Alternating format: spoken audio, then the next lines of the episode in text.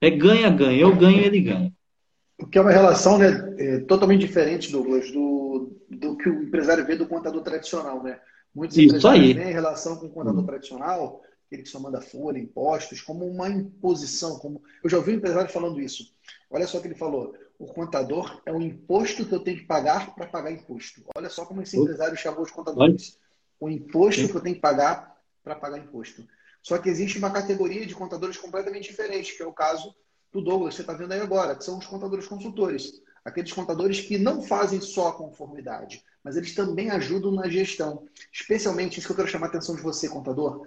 A maior oportunidade que está diante dos contadores se chama gestão financeira.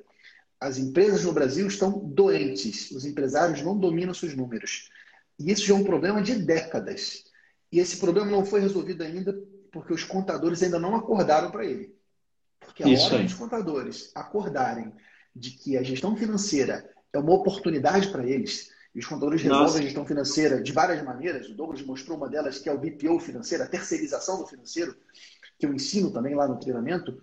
A hora que os contadores aprend aprenderem essa metodologia e aproveitar essa oportunidade, nós vamos resolver um grande problema do Brasil, que é a má gestão financeira. E olha só que legal, aquele dono daquela pizza, né, que você falou, daquela pizzaria, ele estava fazendo uma promoção achando que aquilo era bom para ele, e às vezes, ele, quando uhum. você faz na ponta do lápis, aquilo está matando o negócio dele. A tal ponto que tá talvez mais ele vender, mais ele está matando o negócio. Ele está faturando mais e quebrando mais rápido.